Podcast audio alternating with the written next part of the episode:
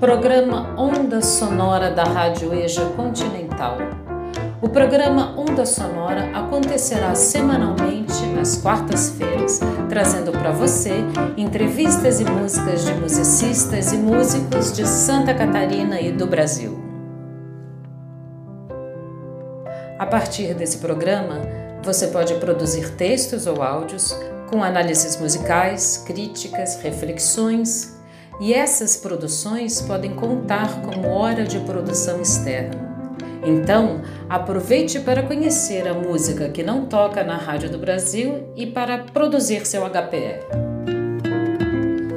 E no programa de hoje, com muita alegria, recebemos a percussionista, compositora e atriz Ádia Furtado. Bem-vinda, Ádia. Que alegria ter você aqui com a gente. Escuta, eu queria começar o programa perguntando quem é Ádia Furtado e como foi a sua trajetória na música. Ádia Furtado é artivista, percussionista, atriz, poetisa, mulher afro-indígena de família maranhense mas nascida em São Bernardo do Campo, em São Paulo. Ah, a minha relação com a música, ela começou em casa, né? Ouvindo samba que a minha mãe e meu pai ouviam, educando meu ouvido com Bete Carvalho, Alcione, Almir Neto. Então acredito que essas foram as minhas primeiras impressões musicais mesmo. E meu pai ele ele tocava pandeiro num grupo de samba também, e às vezes alguns instrumentos apareciam em casa, né? Mas aí eles bem cedo se separaram, meus pais se separaram, e aí meu contato foi que a minha irmã ganhou um pandeiro, e eu pegava escondida, que ela não deixava eu pegar, e aí eu pegava todo dia um pouquinho escondida e acabei, do, da minha forma, aprendi a tocar pandeiro. E depois eu fui. A minha primeira formação é como teatro. E no teatro a gente trabalha com dança, trabalha com a voz, trabalha com, com música. E ali eu fui usando já o pouco que eu sabia em favor do meu ofício, né? A favor do teatro mesmo. É que no teatro a música ela é, ela é bem presente. Aí quando eu vim para Florianópolis, eu precisava pagar as contas e fui trabalhar como operadora de telemarketing ali na frente da UDESC. E de lá, um dia na hora do almoço, eu ouvi uns tambores bem altos que me chamaram a atenção e eu fui seguindo o som. E é ali, mais ou menos onde a Astel hoje, estava tendo uma aula de, de dança com a Nega, Aldelice Braga, e com o Nicolas, que era o, o professor que foi quem trouxe o djembe aqui para Florianópolis. Né, um francês que, que estudava a percussão do oeste da África. E nesse dia que eu olhei eles tocando, tinha, tinha um homem tocando que é o Habibs, e ele estava tocando tão forte, estava tocando com o corpo inteiro, assim, tão presente, e as mãos dele até sangraram. Quando eu vi essa entrega, eu falei: é isso que eu quero para minha vida. E fui atrás. Aí, por pouco tempo, eu fiz aulas com Nicolas, mas era um horário que eu não podia fazer porque era bem de manhã e eu trabalhava. E assim eu conheci o coletivo Abayomi, que eram as aulas da Simone Fortes e do Eric, que aconteciam na UFSC. E ali eu fui me achegando, me achegando, e já tô nesse caminho já há mais ou menos oito anos, estudando a percussão do oeste africano. E aí o contato com a música só continuou, né? Adia, você pode falar para a gente um pouquinho sobre que referências você traz no seu trabalho de instrumentista e de compositora? Como instrumentista e compositora, eu trago referências de mulheres fortes que também conseguem unir todas as artes como forma, como uma ferramenta de expressão forte. Aqui em Florianópolis, é Dandara Manuela, Marisol Mauaba, Elis de Flor, tem a Dessa Ferreira, que faz parte das Três Marias e também está com trabalho solo que também é uma mulher afro-indígena, percussionista, cantora e tem um trabalho maravilhoso também, muito forte. Pamela Amaro, é, Naruna, que faz parte das Clarianas, que é um grupo musical também muito importante. Aí tem uma clínica, que é o espaço onde eu mais pude me desenvolver como artista em várias frentes. Tem Mariama Camará, uma mestra africana, percussionista e dançarina, que atualmente mora em São Paulo. Tem a Melissa Riek, que são uma família de Burkina Faso também, que são mulheres percussionistas. E aí vai, né? Ilu Obadmin, muitas referências de mulheres muito fortes.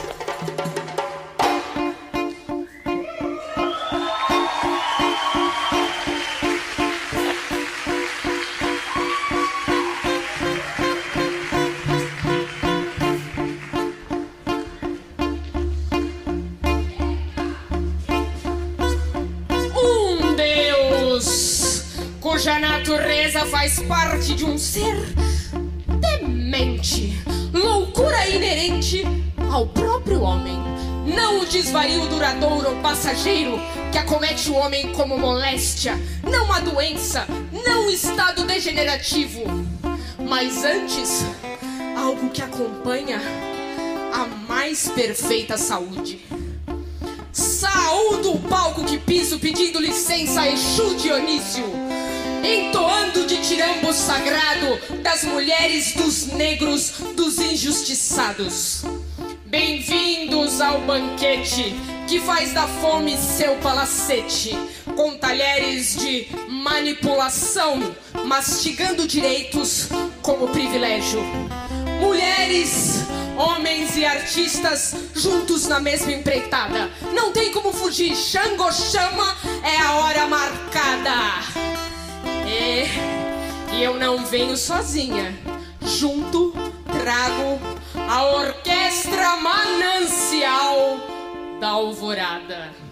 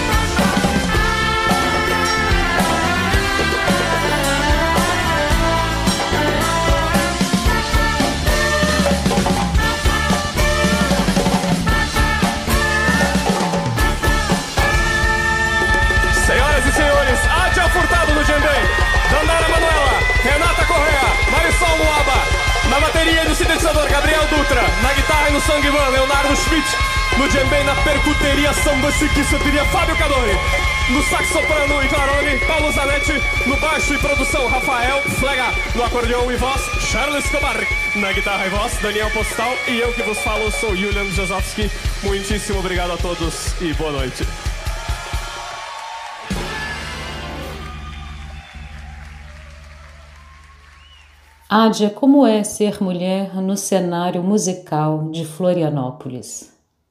Ser mulher no cenário musical de Florianópolis é ter que a todo instante estar tá provando a sua qualidade, a sua resistência, a sua importância.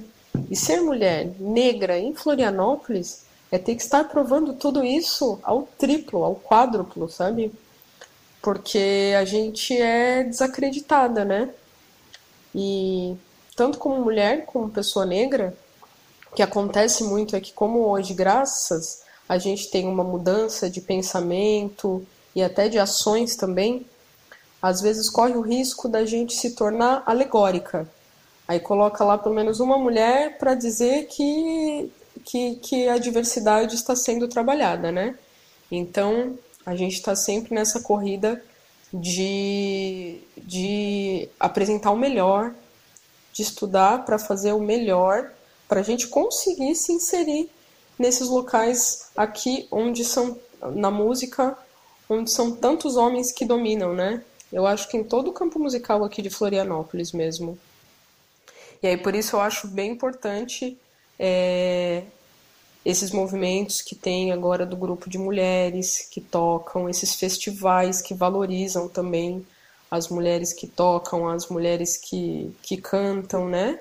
Que não e também as mulheres compositoras, que tem sido bem importante também essa essa luta hoje em dia, né? Pensar que antigamente as mulheres que compunham, elas nem poderiam, elas nem, nem poderiam colocar o nome delas como compositoras. Às vezes outros homens colocavam para que aquilo fosse creditado.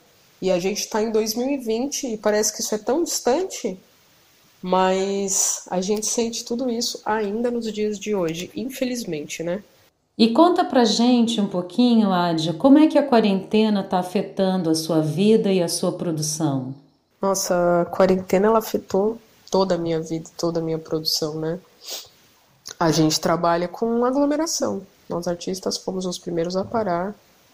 É, eu tinha eu tinha grandes shows marcados. A gente ia abrir o show da Lué de Luna, que ia ter aqui. Teria também o, o, o TEP, que é todo um evento de sapateado, e a gente estava com espetáculo também, queria apresentar as aulas, que são todas envolvidas com aglomeração, que a gente gosta muito, né? Então, isso eu acho que é uma das maiores dificuldades que eu tenho sentido é de não tocar com outras pessoas, né?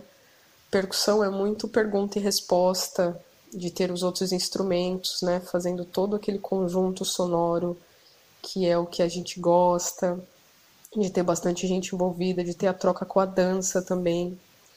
E essa busca com instrumento ela tem que ser ela tem que ser quase diária né? E nós tocamos instrumentos que têm um som alto. E aí a gente também tenta entrar no respeito com os vizinhos. Então a gente acaba tocando menos né? Eu que toco percussão africana eu não tenho os dununs que são os instrumentos né? Os tambores que a gente toca junto e não ter eles acompanhando para estudar o djembe. Sinto muita muita falta e agora a gente está tendo que se reinventar, né? procurar outras formas de conseguir trabalhar, de conseguir estudar. É, num primeiro momento eu fui um pouco resistente a começar a começar a dar aula pela internet, por isso mesmo, né, para percussão ser mais difícil dessa forma, mas também a, a questão da gente conseguir passar o que a gente aprende para frente e também aprender, né, fazer fazer aulas, aproveitar que agora, mesmo as pessoas que estão aqui num bairro vizinho, estão é, tão distante quando, quanto os mestres africanos que estão lá na Guiné-Conakry, né? Então também ter essa oportunidade de se aproximar desse, dessas pessoas que, que estão mais distantes, né?